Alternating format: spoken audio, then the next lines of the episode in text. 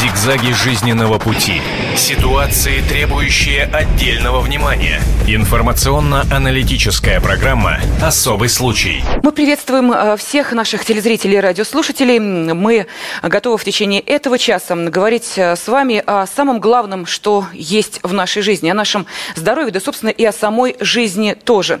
Мы приходим к врачам и надеемся на то, что нам помогут в сложной ситуации. Действительно, ведь э, мы доверяем им самое главное. Мы доверяем им самих себя и своих близких. И мы по-прежнему надеемся, что Клятва Гиппократа – это не пустой звук для тех, кто получал обучение, для тех, кто работает с человеческими жизнями, с человеческим телом, душой, и это тоже очень важно.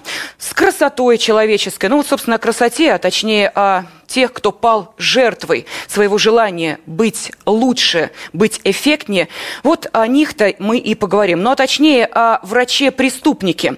Да, действительно, есть такой горе-эскулап, иначе его и не назовешь. Казалось бы, человек был известен, был знаменит. Мы говорим об этом в прошедшем времени. А вот почему вы сейчас узнаете. Итак, обо всем подробно в нашем небольшом заявочном сюжете. Пожалуйста. 31 июля 2008-го молодая женщина легла на операцию к известному хирургу Эльчину Велиоглы Мамедову.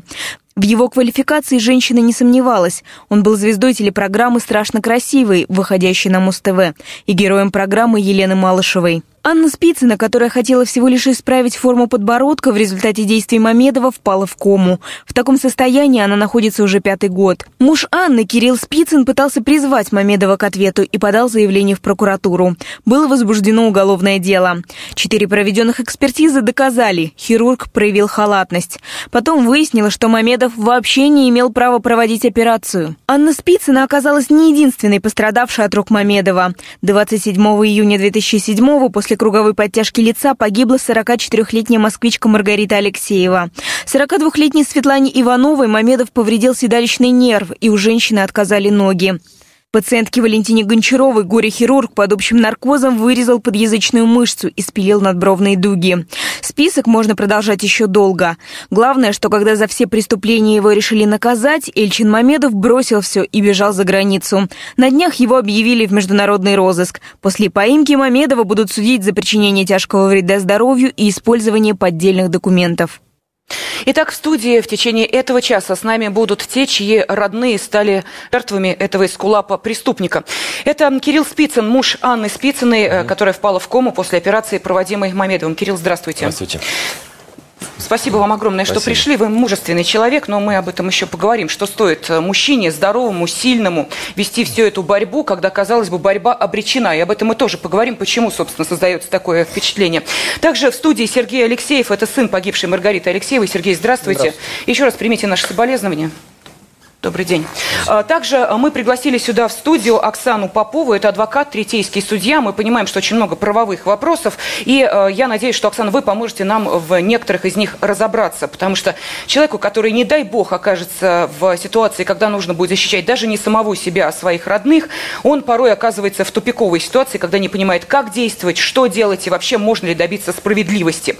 Ну и, конечно, человек, который в течение всех этих лет следит за тем, что происходит и и с э, Анной Спицыной, и что изменяется в судьбе других пациентов э, Эльчина Мамедова. Это журналист «Комсомольской правды» Александр Бойко. Саша, день добрый. добрый. Вот, собственно, тебе и первый вопрос. Давай мы э, сейчас, поскольку в сегодняшнем номере «Комсомольской правды» есть эта статья на сайте kp.ru также, и объясним нашим телезрителям и радиослушателям, на какой стадии сейчас находится это дело. Мы слышали, что Эльчин Мамедов объявлен в международный розыск. Это значит, что человека разыскивает Интерпол. Интерпол, да. Его будут разыскать везде, соответственно, во всех странах мира. Его будут искать в аэропортах, в поездах, и, в общем-то, в любом другом транспорте, который у нас передвигается, прилетает и так далее. А человек э, я не думаю, что долго сможет бегать, потому что, в общем-то, э, практика Саша, он слишком что... долго мог работать. Ты знаешь, вот сразу возникает сомнение. Человек, который очень долго, как выяснилось, да, Кирилл, по да. подложным документам практически работал, а, причем а, уже, когда началось расследование этого дела, он продолжал оперировать. Согласен, но не во всех странах мира нужны люди, специалисты, которые разыскиваются, и, вернее, уже заочно обвинены по двум статьям Уголовного кодекса, которые во всех странах э, мира эти статьи, они, в общем-то, существуют. То есть это и вред здоровью тяжким пациентам, и использование именно поддельных документов, не просто поддельные документы подделал, а он их использовал для того, чтобы получать выгоду. То есть он зарабатывал деньги.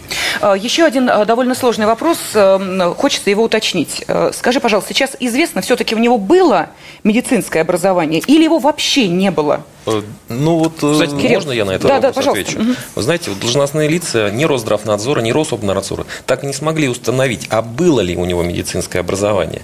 К сожалению, на все, все свои документы он представлял в заверенных копиях. И только когда удалось у него изъять э, якобы оригинал этих документов, по ним была проведена экспертиза, и те документы, которые были государственными образцами на Российской Федерации, было установлено, что они были поддельными.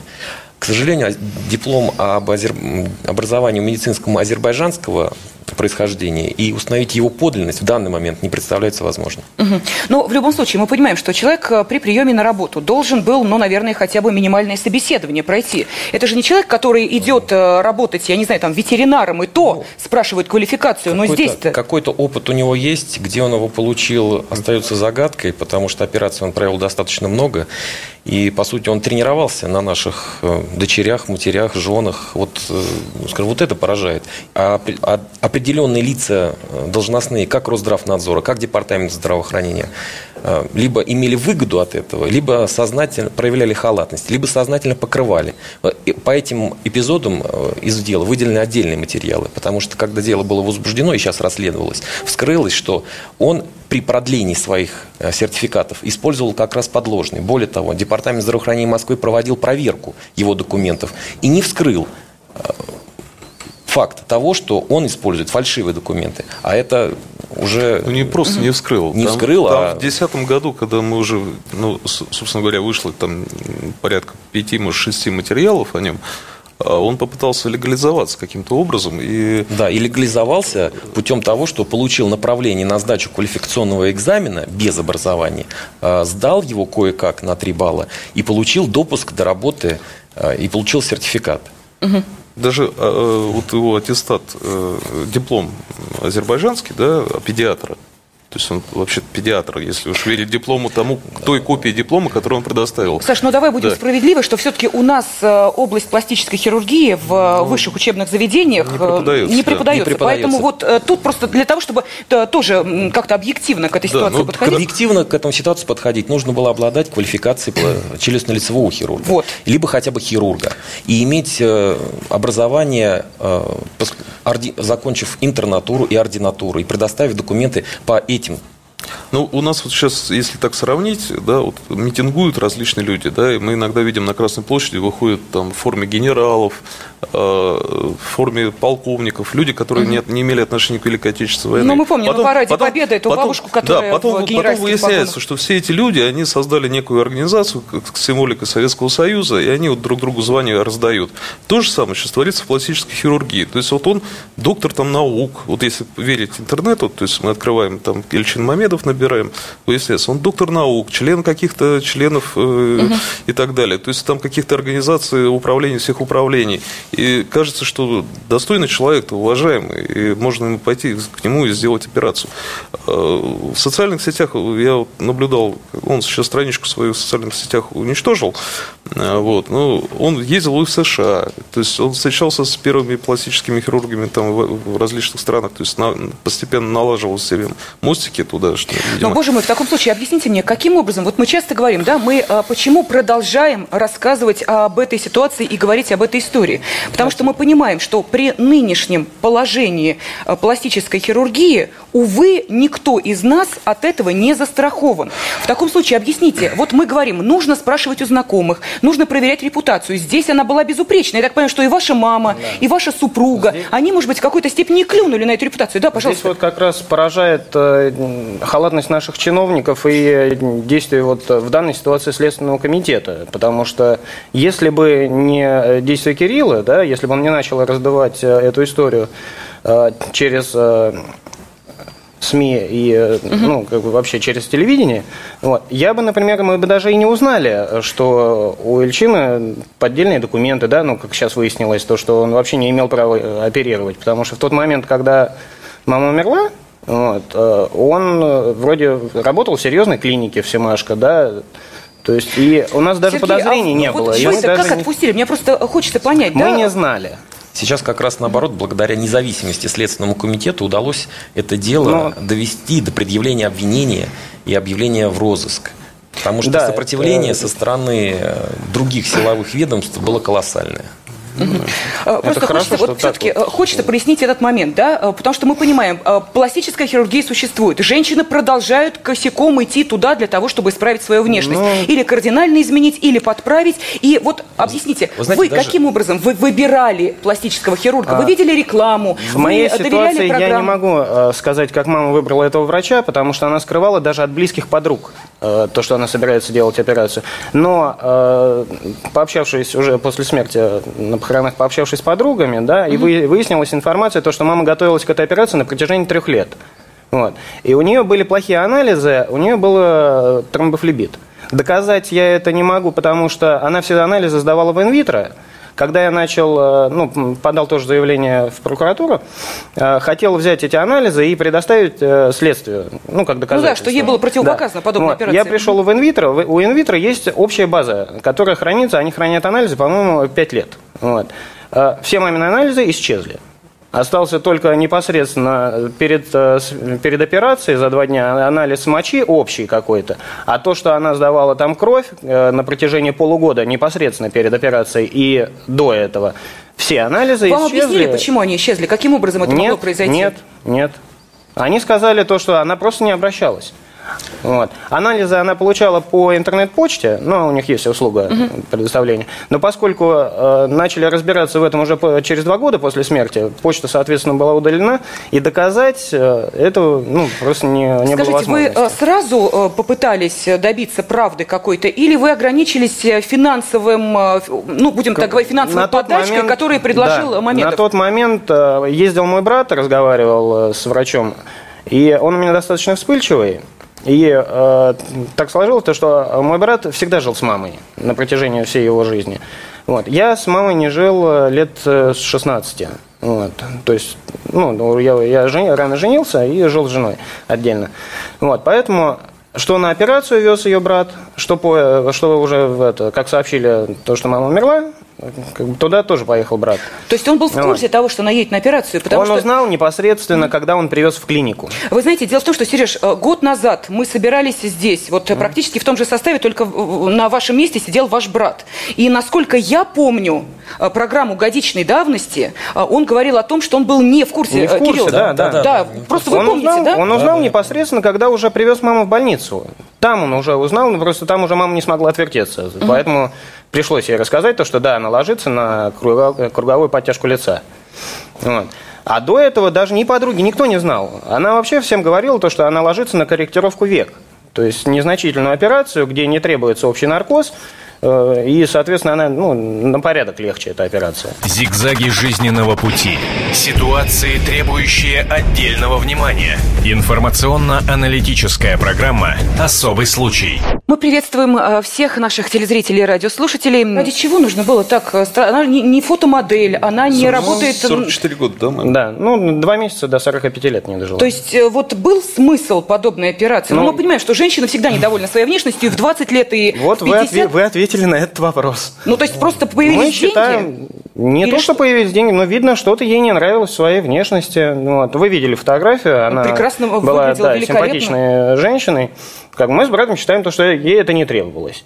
Вот. Но у женщин же непонятно, что в голове вот по Это- этому это поводу. было трудно убедить. Меня Каждой женщине что-то не нравится. То же самое, да, было, Кирилл? Э, Немножко по-другому это было. Просто, скажем, Аня обращалась к хирургу по особенностям врожденного строения своего лица, там, черепно-лицевого скелета. И она еще, ну, там, за год, за два до операции, она э, ну, скажем так, какие-то негативные, может быть, у себя черты там не то что обнаружила, а когда появилась возможность, она только в 30-летнем возрасте начала исправлять себе прикус, поставив брекеты, и вот в 34 года э, скажем, обрат- решила обратиться, исправив, исправить э, вот те недостатки развития в подворотке, которые были. Были ли это недостатки, были ли это особенности строения? Это уже тяжело говорить. По медицинским на медицинской терминологии это называется, как я потом уже выяснил, микрогения. Это вот такая вот особенность строения скелета, которая из детства у нее наблюдалась, но она не вызывала никаких э, ну, особенностей, особенностей ничего. Но, видно, есть что-то, вот, э, какой-то, может быть, комплекс был. Сергей Кирилл, вот ну, вы, как я и сказала, да, вы родственники, близкие люди ну. тех, кто упал жертвой этого хирурга. Скажите, я... вот вы бы сейчас подписались под такой инициативой, чтобы пластические операции проводились только по по назначению врача. Однозначно здесь нужен контроль такой жесткий проводить в этой области, чтобы не только по назначению врача, а и по назначению, начиная от, э, не знаю, там, колоссальное обследование, контроль. В случае, вот. если осложнений, то обязательно должна быть страховка на случай. Потому что в случае чего ни один из, из общества, так скажем, да, есть даже общество пластических хирургов, но только это общество нацелено на то, чтобы защищать, по сути, своих же хирургов, но никак да, не пациентов, пострадавших от рук хирургов. Больше... А вот этот вот. вопрос мы сейчас задаем вот, да. Оксане Поповой, адвокат, третейский судья, напомню, с нами вот. в студии. Оксана, скажите, а вот а, сейчас Кирилл напрямую да. сказал, что существует корпоративный заговор. Иначе это не назовешь. Он есть у медицинских работников как ни у кого. Мы приглашали сюда в студию э, тех, э, кто э, пал жертвами медиков, причем произошло это в самый ответственный момент, при рождении ребенка. Когда дети умирали, доказать что-то было невозможно, потому что там идет вход все, вплоть до поддельных карт, которые уже заранее заполнены, и заканчивая абсолютным бесправием тех, кто становится жертвой таких вот эскулапов преступников. Так вот, в данной ситуации, как вам кажется, может быть действительно проще в нашей ситуации поступить следующим образом. Взять деньги у хирурга, который их дает, ну, извините, не смогла я. Понимаете, и неважно, что дальше. И на этом успокоиться. Суды – дело долгое. Вы видите, как долго тянется это дело? Пожалуйста. Я бы хотела сказать такое особенное, что действительно в нашей стране очень трудно добиться справедливости именно в плане врачебного, а, потому что очень много ошибок происходит. Но, как правило, а, это осложняется тем, что когда заводятся уголовные дела, как правило, подтверждение, под, идет подтверждение, что э, намеренность врача действительно, что он знал, что он делал и э, осознавал. То есть, понимаете, если происходит это по неосторожности, как многие врачи э, говорят. Ну, послушайте, об этом, чтобы врач знал, что он делает, он должен целенаправленно взять и зарезать пациента. Вот поэтому очень Если он забыл салфетку в груди, а такой случай у Мамедова тоже был, когда женщина чуть ли не год ходила с салфеткой в груди, 14, не понимая, что... 14 месяцев. 14 месяцев да, она ходила, понимаете? Я прекрасно все понимаю, но как раз вот эти вот сложности, они возникают а, во время доказывания уголовного а, следствия. Очень редки бывают именно такие вот моменты, а, когда действительно можно доказать, привлечь к ответственности. Как правило, очень тяжело собрать доказательства по делу. Почему? Потому что, э, естественно, признавать э, сообщество, грубо говоря, ну, можно сказать, не желает, что действительно есть такие врачи, что действительно у нас э, есть прорехи в системе. Мы прекрасно знаем, что не каждый специалист действительно учится, многое у нас происходит не совсем законными способами. Поэтому а, проверить именно действительно, а, какая квалификация у врача, который проводит операцию, зачастую очень сложно. Ну подождите, мы же Почему? видим, что вот, пожалуйста, случай, который произошел с супругой Кирилла. Расследование тянулось 2000... Вы сразу ведь, э, да? Нет, нет, вы что? Нет? Я полгода боролся за жизнь супруги, и только когда понял, что врачи не только не признают ошибки, но даже не хотят помочь с лечением, и только через полгода я написал заявление о привлечении к ответственности врачей, чтобы хотя бы помочь с лечением.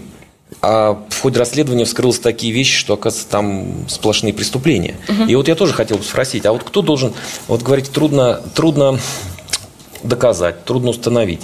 Но ведь установлено, что он вообще не имел права браться за скальпель. Вот кто в этом случае должен нести ответственность из должностных лиц? Кто допустил его к практике? Кто допустил ну, его в операционную? И как должна клиника отвечать в этом случае? А, в принципе, у нас, как показывает судебная практика, всегда, как правило, отвечает а, вот, а, за причинение ущерба а, здоровью а, именно клиника то есть учреждение, которое, а, в котором работает хирург. Ну, то есть вы говорите должностное лицо какой-то клиники. Клиника Нет, это, это учреждение. Учреждение. В уголовном деле есть э, лицо конкретное, а в гражданском это может быть и. Ну, просто понимаете, мы сейчас говорим с вами о разных вещах. Дело в том, что есть э, уголовное преследование, есть гражданское. Э, в данный момент, в данный момент есть и уголовное дело, которое приостановлено, и гражданское дело, которое мной ведется в отношении клиники я требую возмещения тех расходов на лечение, которые я потратил. А, я прекрасно понимаю. А, дело в том, что вот что касаемо уголовного преследования, естественно, вы возбуждаете дело в отношении конкретного лица, и оно будет привлечено к ответственности. Я почему-то больше склоняюсь к этому мнению. Почему? Потому что то, что вы добились, а, то, что он объявлен в международный розыск, это очень облегчает ситуацию. То есть у нас, как правило, люди всегда, если уехали за границу, считают, что их невозможно достать каким-то образом, привлечь к ответственности. Вот. А в этом же случае это очень большое достижение. Вот. Но что касаемо гражданского производства, а, здесь, понимаете, расценивается совсем другая позиция. То есть а, человек, который, а, врач, который делал непосредственно операцию, он являлся должностным лицом, который работает в каком-то медицинском учреждении.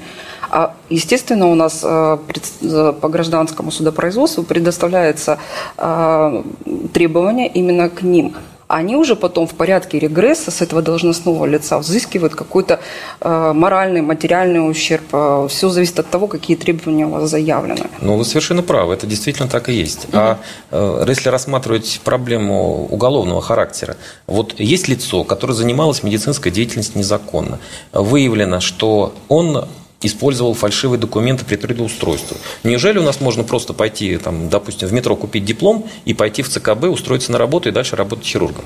Ведь у нас есть контролирующие органы для этого, такие как Росздравнадзор, Департамент здравоохранения Москвы, которые призваны контролировать эту область. Угу. Потом в каждом медучреждении, по сути, есть и какой-то испытательный срок, он должен и проверка все-таки. Ну, есть переаттестация сотрудников, да. которые проходят постоянно. Повышение квалификации, Значит, здесь, здесь явно есть и нарушения. Ну, я вам хочу сказать, у нас э, не проверены были документы клиникой, ну, руководством клиники. Вот кто в данном случае из клиники должен халатность?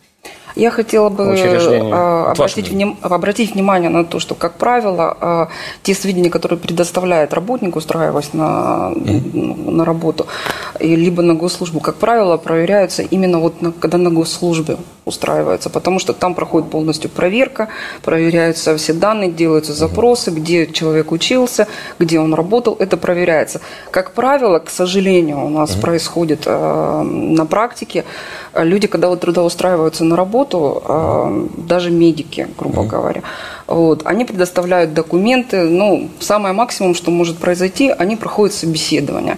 То есть, грубо говоря, работодатель, принимая э, на работу работника, он не всегда всегда проверяет документы. Угу. Ему предоставили, грубо говоря, угу. диплом, да? Притом То есть вы хотите сказать, что у нас можно устроиться в ЦКБ, предоставив те документы, которые сочтет нужным? И, да. никто и, и не то, что сочтет нужным, там есть специальный перечень, а, перечень но документов. Никто, никто, Извините, да, если я предоставила перечень, да. перечень документов, которые от меня требуются, да. притом если я довольно-таки известный врач, грубо говоря, который известен на всю страну, естественно, у нас, как правило, происходит, у нас но никто не будет проверять ваши Подождите, он не понимаю. был известен на всю страну. Начнем с этого. Человек стал известен на всю ну, страну, когда уже устроился да. на работу а, в да, Москву и сюда. начал показываться во всех программах. Еще нужно разбираться, каким образом он ну, это, оказывался конечно. в числе тех, кого приглашали на ведущие телеканалы и рассказывали о них как о профессионалах самого высокого уровня. У нас, Кстати, у нас вообще удивительно много талантливых действительно врачей да, в стране, которых вообще не показывают по телевизору. Угу. У нас достаточно